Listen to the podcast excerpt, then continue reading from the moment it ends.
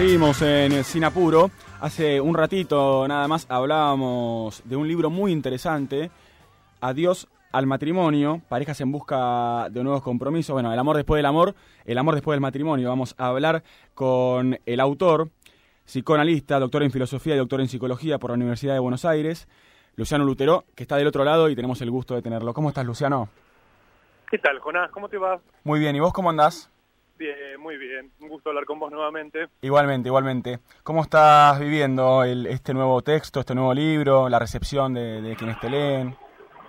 Bueno, muy bien, la verdad, porque en principio es un libro que tiene una serie que lo precede, que son los libros que estuve escribiendo en los últimos años para Editorial 2, libros de divulgación del psicoanálisis, el primero más crianza, menos terapia, luego esos raros adolescentes nuevos, luego el fin de la masculinidad y después, bueno, después de hablar de niños, adolescentes, adultos llegaron las parejas, ¿no? Que es uno de los temas más, te diría, más comunes en la consulta actual, las llamadas consultas de pareja, ¿no? En busca de un espacio terapéutico para tratar de ver cómo hacer para, para unirse con otro, donde ya la consulta no es tanto por cómo, cómo seguir después de muchos años juntos, sino cómo empezar a tener una historia. Claro. Donde, donde más bien, como digo en el libro, en la nuestra es la época de los amores que, que terminan antes de haber empezado. A veces, y bueno, muy contento con la recepción, me escribe mucha gente diciéndome que lo está leyendo, que les gusta, que se encuentra reflejado, porque además sabes que seguí un criterio distinto para hacer este. Sí, tiene otra arquitectura. totalmente, ¿no? Digamos, a diferencia de los otros donde hablo mucho yo, por decirlo así, verás que soy muy hablador. Este, en este en este libro hay mucho material digamos, de consultas, ¿no? De personas que, por supuesto, prestaron su, testimonio para que podamos hacer una lectura, ¿no? Y, bueno, hay situaciones, hay, está muy ejemplificado, ¿no? Digamos, gente contando sus experiencias. Entonces, ahí me parece que tiene una, una vocación más de, libro colectivo que a mí me, me, deja muy contento, cada vez me cariño más con ese, con ese formato. Siento que, bueno, en definitiva, hablamos todos desde cierto lugar que nos tocó vivir en los últimos años en este mundo donde, bueno, no es tan claro ya que es una pareja, no es tan claro qué es lo que buscamos cuando buscamos a otra persona. Y bueno, un concierto de voces, ¿no? Digamos, en este paisaje más o menos desértico que es el del amor. Sí, de hecho hablábamos al principio del programa, ¿no? De este tipo de hilo conductor que van llevando eh, tus libros, esta serie eh, de textos que, la verdad que se complementan muy bien. Bueno, y como vos mencionabas, tiene otra arquitectura distinta, que está muy bueno, porque si bien ya hay diálogos en tus libros en términos de autores, si se quiere, o pensadores, pensadoras, filósofos, etcétera, eh, acá se arma otro canal de diálogo que es básicamente entre vos y, un paciente, ¿no? Es como si fuera una consulta en vivo. Exactamente, ¿no? Digamos, es como, digamos, como una especie de consultorio abierto, ¿no? Este, donde está buenísimo lo que decís, ¿no? Porque es cierto, ¿no? Digamos, donde antes había tantas citas o por ahí referencias a, teóricos, en este caso está está, está, escrito más al calor de la experiencia, ¿no? Donde por ahí alguien puede decir, me pasó, me separé y entonces me encontré con mis hijos viviendo esto, o de repente hace años que estoy en una pareja pero me da terror convivir, o me, o me pasa que, digamos, mi pareja me planteó de que abramos la relación, o, bueno, en fin, ¿no? Digamos, son las situaciones las que llevan acá, digamos, el mando. Sobre todo porque me parecía, y esto en realidad lo fui descubriendo mientras lo escribía, que que en todo lo que queramos poner conceptos vinculados con la pareja, siempre los conceptos quedan chicos, ¿no? Porque no, no hubiera tenido sentido partir de, bueno, definamos qué es una pareja, pues definamos qué es el amor, pues definir, toda definición achicada. Sí, sí, nada llega a definirlo. Y sí, y además sobre todo, viste, el amor yo creo que es algo de lo que hay que tratar de hablar sin decir cómo debe ser. Tal cual. Bueno, digamos, porque rápidamente quedamos bajando líneas. Sí, sí, ahí ya perdiste. Es algo que también dice eh, Alexandra Cohen en, en, uno de sus libros, Sin embargo, el amor, justamente. Eh, esto de que del amor se habla desde, desde la ignorancia, ¿no? Absolutamente. Esto de no poder, de no poder delimitarlo, de no poder definirlo. Absolutamente, sí, sí, sí. De hecho, creo que ahí estuvo el movimiento que hice también en un libro que empezaba haciendo también sobre el amor, no digamos, se convirtió luego en un libro sobre la pareja. Claro. O sea, dije, bueno, en un cierto punto dije, bueno, no sé, el amor, no sé, digamos, cómo, cómo se vive el amor. Sí lo que encuentro es que la pareja es algo, ¿no? Digamos que para muchas personas es la manera de nombrar lo que les ocurre, ¿no? Problemas de pareja, ¿no? Digamos, ya sea porque, como, bueno, el título mismo del libro lo indica, ¿no? La institución matrimonial, que era digamos, la institución normativa por excelencia, el matrimonio obligado, ¿no? La dirección prefigurada, ¿no? Digamos, entró en crisis de un tiempo a esta parte y ya no es tan claro qué tenemos que hacer. Es cierto, de hecho, eh, se van, van surgiendo modificaciones ¿no? en el modo en que nos vinculamos. Vos mencionabas la pandemia hace un rato, que de alguna manera, como decís en tu libro, pone todos este tipo de modificaciones como en un primer plano, ¿no? Como que están más tangibles, se ven más de cerca. Totalmente, digamos, la pandemia fue como una lupa o un gran lente que, digamos, de hecho mucha gente se separó en pandemia, mucha gente se fue a vivir junta en pandemia, nos encontramos incluso con casos rarísimos, que si los pensamos no son tan raros, ¿no? Digamos, por ejemplo, ex con parejas actuales, pero que sin embargo ex que volvían a convivir por los hijos, ¿no? Para tener una cotidianidad en un mismo domicilio, pero al mismo tiempo cada uno tenía sus ex, digamos, sus parejas actuales, perdón, ¿no? Digamos, y eventualmente salía a ver a sus parejas, pero convivía con su ex, con Su ex. Sí, sí, algo muy loco. Formatos, formatos que eran... Eh, digno de una sitcom, ¿eh? Te digo. Absolutamente, ¿no? Como... Y entonces en ese punto, ¿no?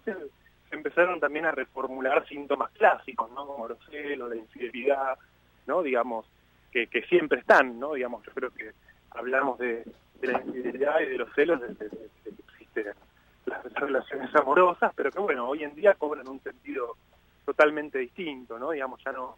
De hecho, bueno, te diría que la consulta por celos se volvió en su momento, y pienso en esto, en lo que decía Freud, Freud le atribuía principalmente los celos a las mujeres ¿no? Pensaba en los celos como un síntoma femenino, hoy en día jamás podríamos decir eso, al menos no exclusivamente sea un síntoma no, pero ni de cerca. igualmente repartido, ¿no? Este, y al mismo tiempo, digamos, se modificó enormemente, digamos, qué entendemos o qué nos pone celoso, porque además a todo esto enchufale también las redes sociales y vemos, nos puede poner celosos que de repente, ¿no? Digamos, un like, un mensaje, una respuesta. La virtualización de la vida amorosa modificó también notablemente, que es lo que lo que se nos juega en el encuentro con otros.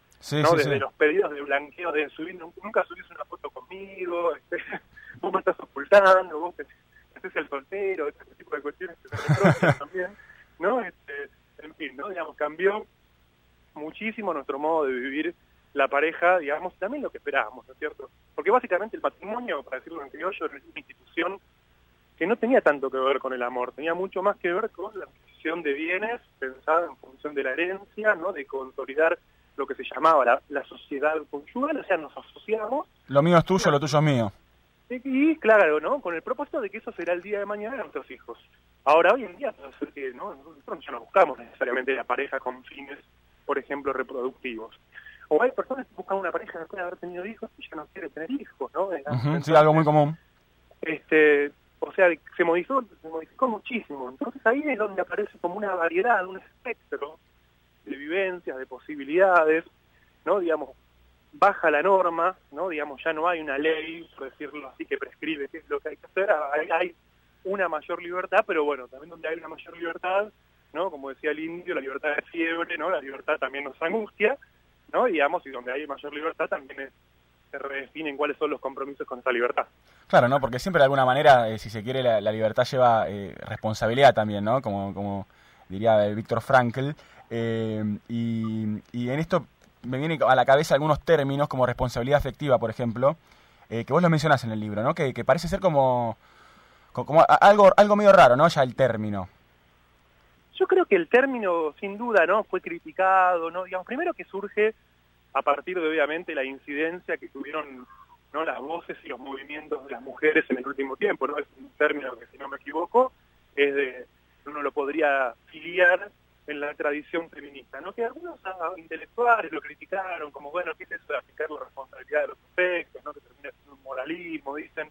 Ahora, a mí más que criticar el término, ¿no? Lo que me parece interesante es tratar de situar, bueno, pero ¿qué, qué problemas llevó a tener que hablar de responsabilidad afectiva? ¿no? Digamos, algo que, es muy claro, que es el creciente impersonalismo en que nos conocemos, nos encontramos donde ya no sabemos muy bien quién es el otro, de dónde viene, si miente, ¿no? Pensar en la serie la del el de Tinder. Bueno, estábamos hablando de eso justo hace un rato con Sebastián Davidowski, eh, autor de Engaños Digitales Víctimas Reales, y sobre su, su podcast, Internet me arruinó, justamente. Así se llama, sí. Está buenísimo, ¿no? Como bueno, y entonces en ese impersonalismo creciente, ¿no? Digamos, en ese contexto de desprotección, hay ciertos parámetros que se vuelven de repente como este, tautológicos o, sobre explícitos, ¿no? Que es que, bueno, no, me mientas, ¿no? Digamos, o no me vayas a, decir una cosa que, con la que después no vas a actuar, ¿no? Donde uno quedaba en otro contexto histórico comprometido con ciertos actos solamente por el hecho de tener una trama común, porque haya un sostén, una relación simbólica previa, digo, por ejemplo, bueno, te ibas a con la hermana de un amigo, ¿no? Digamos, porque sabía que tenía problemas después.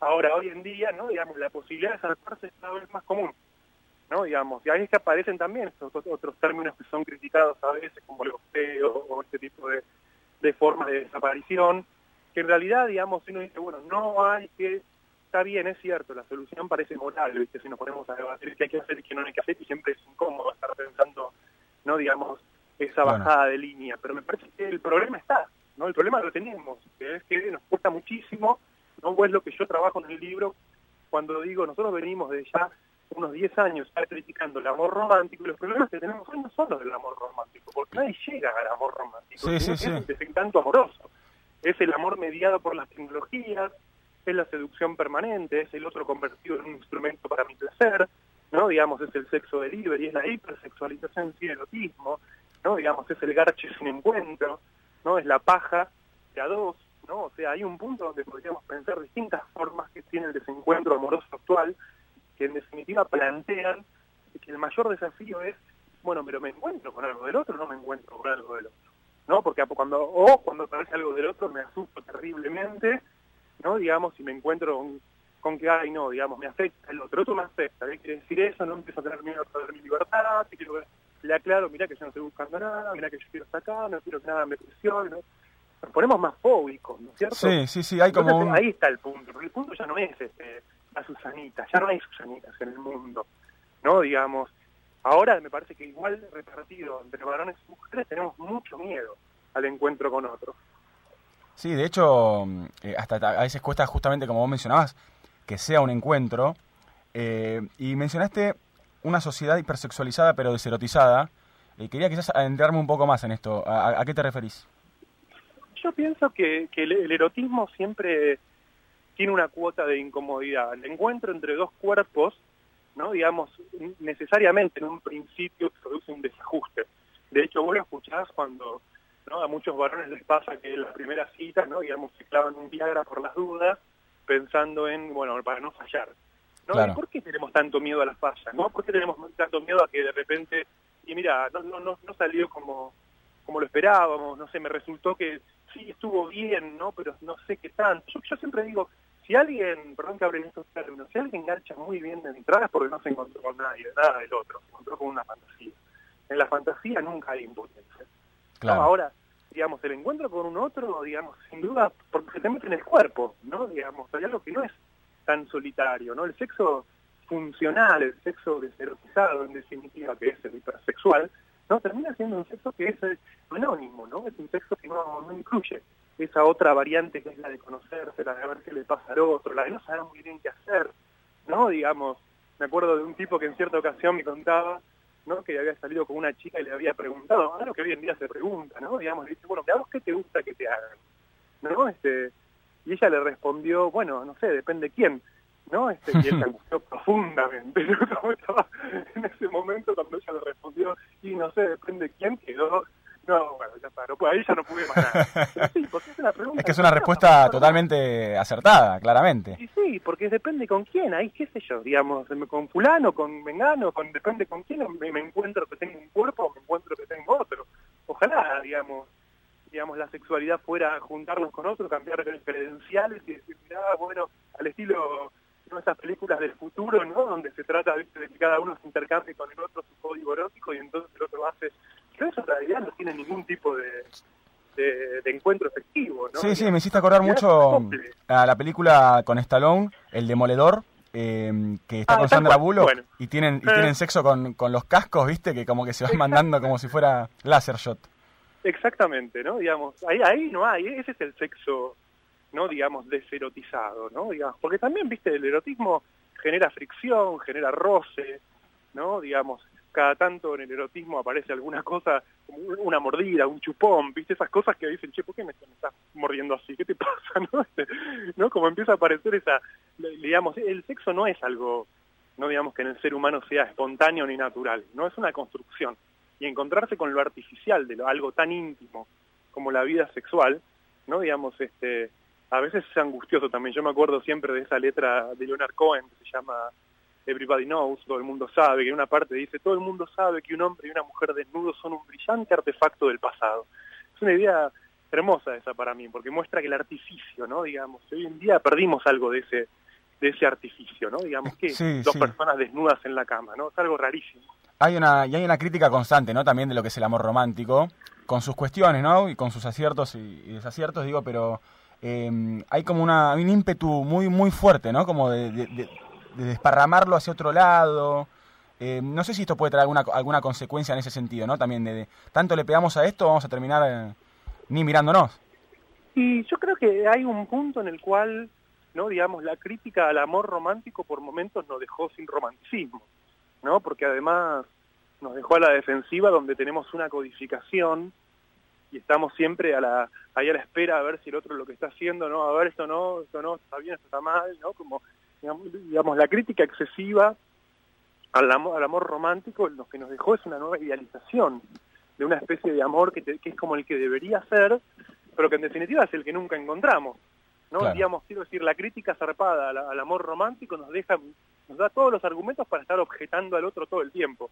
Por supuesto que uno diría, bueno, Luciano, pero el amor romántico aparecía, crítica al amor, al amor, al amor romántico, perdón, nació, digamos, para poner sobre la mesa muchas escenas que eran abusivas, claro. la violencia de género y demás. Sí, ok, yo estoy totalmente de acuerdo. Ahora, el problema es cuando todos los encuentros amorosos hoy los leemos en clave así. Exacto. No, ahí se nos dio vuelta la tortilla. De golpe de golpe cualquier situación se pasa a ser interpretada como si fuera, no digamos, abusiva, violenta y demás, y así se pierde la espontaneidad amorosa.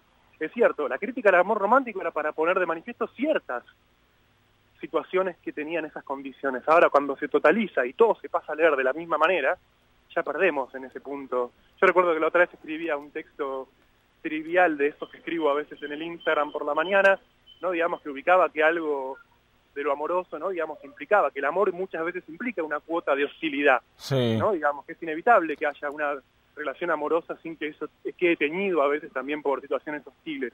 Y alguien me comentaba y me decía, estás naturalizando la violencia. No, pará, no, muchísimo, muchísimo. Claro, sí, sí, Ese es el problema. Entiendo que fue necesaria la crítica al amor romántico para poder mostrar que algunas situaciones que se pensaban como amorosas eran violentas. Ahora, si vamos a estar leyendo todo de la violencia, nos volvió el boomerang, nos pegó en la nuca. Sí, total. Este, eh, más cuando se genera también al mismo tiempo, ¿no? Eh, una, una cosa de, de no querer ser afectado, básicamente, ¿viste? No quiero que... Eh, si duele no es amor, o no, no, quiero, ¿viste? Como no, no, me quiero meter ahí porque puedo salir lastimado. Y, y, es muy posible también que te pase, ¿no? Muchas veces el amor... Es que sí, ¿sabes que Totalmente, yo creo que eso en el libro lo desarrollo con la idea de que, ¿no? Digamos, el duelo, ¿no? el amor duele para mí quiere decir que el amor implica duelo, sí, el amor implica duelo, ¿no? Porque uno pierde, básicamente. Ahora ya no es el duelo que viene al final. Para mí en este siglo, digamos, donde todos nos encontramos con alguien después de haber transitado algunas historias, porque nadie llega a cero kilómetros hoy en día, todos conocemos, ¿no? Nos bajamos una aplicación o tenemos una cita y seguramente si no en la primera, en la segunda o en la tercera terminamos hablando de las relaciones anteriores que tuvimos en las que quizás no nos fue tan bien, ciertos desengaños, o sea, nadie empieza, ¿no? Digamos, yo cuando conocí a tu madre tenía 18 años y nos casamos, es la única, es el gran amor de mi vida. Todos venimos diciendo, ¿no? Digamos, yo vengo de tres relaciones, la vengo de pasar mal, fracasé acá, ¿no? Tropecé con esto, creí. O sea, todos venimos más o menos rotos, ¿no? Ahora, eso significa o implica, ¿no? Que en el inicio de la relación hay duelos. Y ahí se ve la diferencia entre quienes han transitado duelos y quienes no. Quienes transitaron duelos y pudieron repensar su posición y quienes quedaron no por supuesto por mala fe, pero sí quedaron dolidos, ¿no? digamos, sin ganas de que les vuelva a pasar algo, muy exigentes, ¿no? digamos, y como desarrollo, ¿no? a veces la dificultad para el duelo habilita la repetición, ¿no? digamos, este, uno repite de distintas maneras, pero termina en última instancia repitiendo, ¿no? digamos, es decir, el duelo para mí se convirtió en un concepto clave. Yo creo que este libro, digamos, si vos lo ves en los últimos capítulos, habla muchísimo de lo que es el duelo amoroso, la tristeza en el amor, no la separación, separar separación de tristeza, el modo en que nos separamos, ¿no? Digamos, yo creo que hoy, hoy nos separamos muy mal, digamos, hay una forma muy común de separarse hoy en día que es crear una versión horrible del otro porque es la única forma en la que podemos decir ya está, porque si no, no me separo. Si yo no, creo que el otro es un hijo de puta, no me puedo separar. Ahora, ¿qué dice eso de nuestra forma de separarse? ¿Por qué? ¿Por qué tiene que ser en esa condición donde tengo que crear casi casi paranoicamente, ¿no? Digamos, una versión maligna del otro y crear el otro malo. Esto, esto... Era malo, ¿no? Digamos, yo, lo que pasó es que era malo, o digamos, como se dice hoy, era tóxico. Lo que pasó era, que era tóxica, ¿no? Digamos. ¿Esto no pasaba antes? El, Luciano Lutero, con quien estamos hablando, psicólogo y filósofo, es autor de Adiós al matrimonio, parejas en busca de nuevos compromisos. Esto que, que mencionás, eh, Luciano, este tipo de, separación de hoy en día, ¿es algo que, que, cambió en el tiempo? Digo, ¿antes era, era otra cosa, era distinto? Eso pasaba, ¿no? Digamos, eso pasó siempre, ¿no? Digamos, ahora lo importante es cuando se generaliza, cuando se vuelve casi la maniobra más común. Claro, la, regla. Exactamente. Eso sin duda no, no es que hay algo nuevo en ese nivel, pero sí hay una generalización, ¿no? Y es, y es lo que escuchamos con la con la manera en que se popularizaron de un tiempo a esta parte las relaciones tóxicas o las llamadas relaciones tóxicas, en las que, como siempre digo, el tóxico por supuesto es el otro, ¿no? Sí, siempre. Y la, contracara de eso, que es la búsqueda permanente ¿no? de tips o, digamos, definiciones acerca de qué es un amor sano. no siempre en una entrevista, yo creo que ahora podría venir el momento tranquilamente en el que me digas, bueno, Luciano, muy bien todo lo que decís, pero ¿cuáles son los tips para una relación saludable? ¿Viste? Y uno queda ahí como diciendo, ¿para, ¿para qué hablamos todo lo anterior? Este, no. Y bueno, ¿y cómo tengo que hacer para tener una relación sana? No, siempre se llega a ese punto y yo pienso la obsesión por lo sano. Sí, ¿no? Digamos, en el sentido que ¿qué, qué, qué es lo que depositamos cuando decimos una relación sana? Que es una relación donde el otro, no digamos, me complemente de una forma que no me genere, no me genere ninguna aspereza, que de alguna forma se acomode a mis necesidades, porque eso, eso es muy interesante cómo en la consulta empezó a aparecer ese vocabulario que en realidad es infantil, ¿no? Es decir, que el otro me dé lo que necesito, ¿no? O sea, que se restableció... Sí, de niño. exactamente, se restableció en el campo amoroso el, el, término o el campo semántico de la necesidad, ¿no? O sea, que el otro satisfaga mis necesidades, sí. ¿no? Digamos, y eso sin duda, por supuesto que hace del otro no en última instancia un chupete, ¿no? Es el de peluche de Taiwán del que hablan los auténticos decadentes, ¿no? Digamos, es el otro convertido en alguien que me tiene que tranquilizar, que me tiene que dar paz, que tiene que darme, básicamente que tiene que darme, Digamos, y eso por supuesto tarde o temprano termina estallando, ¿no? Digamos, no, no tienen mucha, mucha perspectiva ni proyección ese tipo de vínculos. Por eso, digamos, ahí también el libro hace un giro de la pareja a los vínculos, ¿no? Que por qué pensar la vincularidad se volvió tan importante, ¿no? Digamos, es decir, de alguna forma estamos en los últimos años, creo yo, todo el tiempo pensando eso, qué son los vínculos, cómo nos vinculamos, ¿no? Digamos, ¿por qué nos, por qué nos cuesta tanto vincularnos? ¿Por qué en un contexto en el que las posibilidades, por ejemplo, de vincularnos y de amar y demás parecieran haberse este, multiplicado, sin embargo hay tanto desencuentro. Sí, no, tiene quizás ¿no? también que ver algo con eso, ¿no? De esta idea de pensar de que, digamos, está todo ahí, digamos todo se puede o eh, podés conocer a todo el mundo si querés. ¿No hay algo de eso también? Por un lado, eh, sin duda, ¿no? Está esa, esa máxima disponibilidad, ¿no? Donde ya no, no, no estamos acostumbrados a pensar los vínculos desde el cuidado, o sea, de su conservación y permanencia, sino que estamos pensándolos principalmente a partir del reemplazo, ¿no? O sea, cómo conocer nueva gente, cómo hacerse nuevos amigos, ¿no? Digamos, siempre es la posibilidad de sumar. Y al mismo tiempo yo creo que se suma el pensar cada vínculo hoy en día con una apropiación medio mercantil, ¿no? En función de su optimización. Ahí quería entrar. Hay que optimizar los vínculos, hay que tener tiempo de calidad, hay que gestionar las relaciones, ¿no? Hay todo un vocabulario empresarial que de repente llegó, ¿no? Digamos, al campo amoroso, que, como digo en chiste a veces, pasamos de la sociedad conyugal a las sociedades de socorro mutuo. ¿no? donde la gente se siente cada vez más sola y se asocia, ¿no? digamos, y tiene distintos grupos, espacios en los que participa, en definitiva, para no estar solo. ¿no? Sí, sí, de hecho se habla en términos de, inversión, eh, de sumar, restar, todas cuestiones como que parece que el amor se transforma en algo mercantil. Totalmente, el, amor es un consumo más, y eso, eso es algo que, que vio muy bien Bauman en su libro Amor Líquido, que es muy, muy bueno. En una parte él hace una distinción súper interesante porque ahí Bauman distingue entre lo que hoy en día son contactos, interacciones y lo que son propiamente relaciones, ¿no? Porque una relación en sentido estricto me exige algo. Sí, sí, implica otra cosa. Digamos, si, si, no, si, no, si yo no estoy exigido en algún punto, si no estoy implicado, concernido, si no pesa sobre mí una demanda o una expectativa, exactamente, ahí no hay una relación, hay simplemente eso, un contacto, ¿no? Digamos, hay una interacción, pero no se juega en absoluto, ¿no? Digamos que es como cuando voy al, voy al kiosquero, siento que no me, no me trató bien, cambio de kiosco.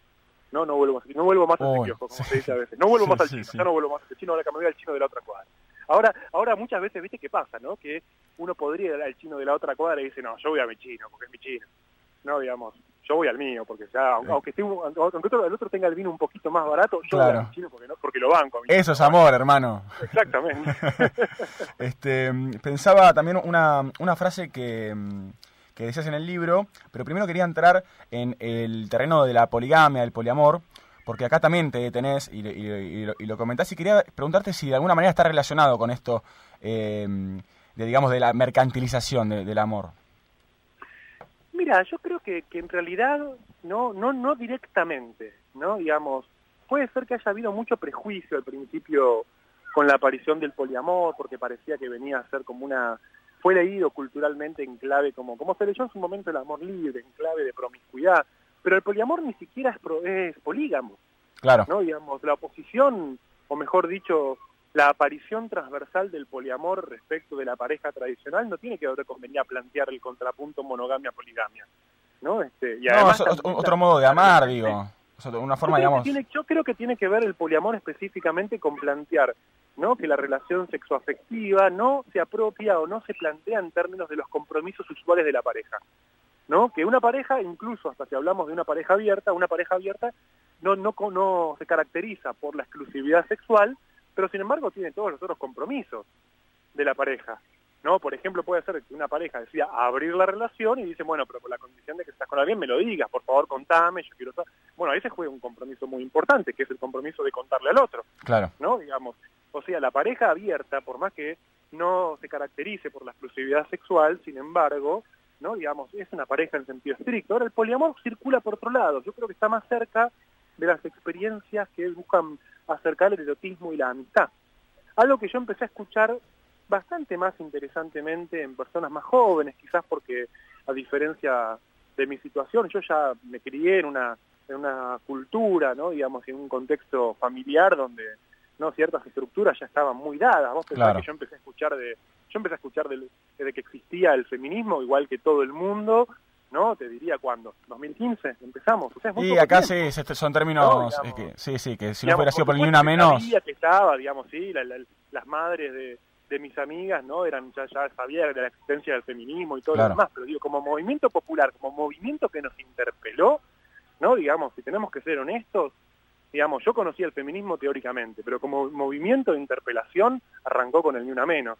Y ahí sí es muy poco tiempo, ¿no? Digamos, para alguien que ya había vivido 35 años, ¿no? En ciertas matrices, ¿no? Digamos, no sé, a mí en particular sería, sería difícil que yo pueda, ¿no? Digamos, pensarme eventualmente como, como poliamoroso sin algún, sin que, sin que el recurso al poliamor sea una maniobra e-, evasiva, que de hecho muchas veces ocurre, ¿no? Sí, pasa, ¿no? Dice, bueno, la forma de pensarme poliamoroso es decir, yo me defino como poliamoroso, lo cual quiere decir que yo me quiero autorizar un deseo sexual que no esté limitado, ¿no? O no esté comprometido, digamos, exclusivamente con una persona y que el otro no me pueda decir nada. Porque cualquier cosa yo te digo, yo, yo te dije que yo era poliamoroso. O sea, básicamente me, me refugio en el poliamor como una forma de desarmar la demanda del otro. Sí, es la tajada. es una posición defensiva esa, no es una posición constructiva. De hecho, creo que ahí se ve la tensión que puede haber entre la construcción y la deconstrucción. Yo siempre pienso que la deconstrucción no tiene que ver con convertirse en una nueva personalidad o, volverse, no digamos, de acuerdo con ciertos ideales de cada época, ¿no? sino que la deconstrucción es un conocimiento íntimo de los límites personales, ¿no? Digamos, es decir, hay un punto donde uno se deconstruye o la idea de deconstruirse no tiene que ver con, no digamos, derribar todo lo, ¿no? sí, sí, sí. Mirar hacia adentro, más que nada. Eh, exactamente, Sí, nada, porque esta idea de, uno, de construcción parece que como que estamos tirando un tótem, ¿viste? Que cae al piso, se, se explota, ¿viste? Y ya no está más, pero la verdad que... No, y además la ilusión del yo ya llegué. Claro, por eso, ya está. yo ya me deconstruí, ya, llegué, ¿viste? Yo ya estoy de vuelta. No, ¿viste? Cada vez, cada, cada vez que uno cree que está de vuelta, después termina viendo que, que volvió a pisar el palito en, en algún lugar insospechado, ¿no? Entonces, en realidad no, digamos, uno está en trabajo, es, la, deconstrucción es aspiracional, ¿no? no es algo que uno pueda lograr efectivamente. Em, hay una frase que decís en, tu libro, es Luciano Lutero, con quien estamos hablando, autor de Adiós al matrimonio, parejas en busca de nuevos compromisos, y mm, Vos decís en el libro que nuestra cultura hoy en día vive el amor de una manera muy forzada y que de alguna manera aquella, aquella persona que ama debe dar pruebas de amor constantemente. Eh, que es una frase que me quedó eh, muy, muy marcada, me, me, llamó mucho la atención.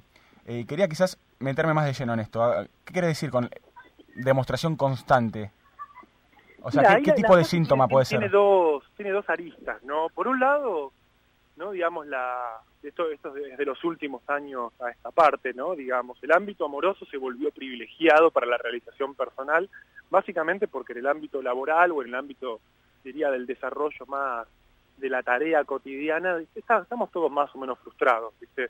Ya nada, muy, muy poca gente puede decir que trabaja de lo que le gusta, muy poca gente puede decir que gana plata trabajando de lo que le gusta, menos gente todavía es la que trabaja, ¿no? O sea, hay un punto ahí donde buscamos en el amor, o se amplió la, la esfera amorosa como ámbito de realización, porque en definitiva en otros ámbitos ya sentimos que no, mucho menos si lo tenemos que pensar desde el punto de vista, vos pensás que en su momento, no digamos, época de la revolución en Argentina, no digamos, los tipos iban a, se iban meses y dejaban a sus esposas porque, porque estaban convencidos de la liberación de la patria, ¿no? Digamos, ven, día nadie se va a ningún lado, ¿viste? Como, este, yo si tengo que moverme por algo, ¿no? Como dice un autor, digamos, cambio el, filtro de mi WhatsApp o cambio el filtro del perfil de Facebook, pongo una, digamos, levanto, tuiteo, tuiteo, pero no me pidan mucho más, ¿viste? O sea, no, no nos movemos mucho, mucho y entonces buscamos y se reforzó muchísimo el ámbito de la esfera amorosa como ámbito de realización. Ahora, ¿qué quiere decir eso? Que todos estamos de alguna forma formateados para estar pensándonos en, relación con el amor. ¿no? Digamos, qué tanto amamos, qué tanto somos amados, ¿no? De hecho, la, las redes sociales, ¿no? Digamos, cumplen mucho esa función. Sí, la eh, cantidad de likes, el corazoncito. Eh, exactamente, obtenemos sustitutos o signos del amor que representamos. Y también, ¿no? Digamos, mm. eh, perdón, que te interrumpo, pero la desaparición total de lo que puede ser negativo.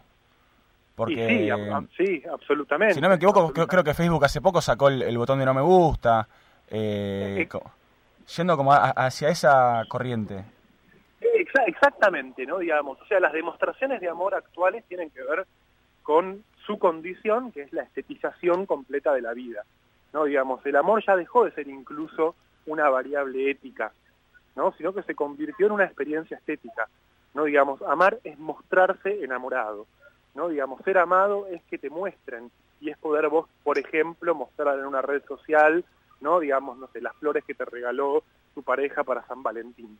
¿No? Digamos, porque además esa estetización de la de lo amoroso, ¿no? Digamos, en otro en otro momento, ¿no? Por decirlo así, me acuerdo, no me acuerdo quién lo decía, creo que Bioy Casares decía, ¿no? Como que le llamaba la atención, ¿no? Digamos, cómo las parejas para hablar de amor tienen que alejarse, ¿no? Digamos, para hablar de amor, hablar de amor implica irse a un lugar reservado, ¿no? Digamos, hoy en día no, no, no funciona así, ¿no? En el mundo estético en el que nos desenvolvemos, ¿no? Digamos, hablamos todo el tiempo de amor, nos mostramos, eh, ponemos en una red social, en una relación con, ¿no? Digamos, las parejas sacan fotos para que las vean, las, las fotos de las parejas que, por ejemplo, eran, eran parte de la intimidad.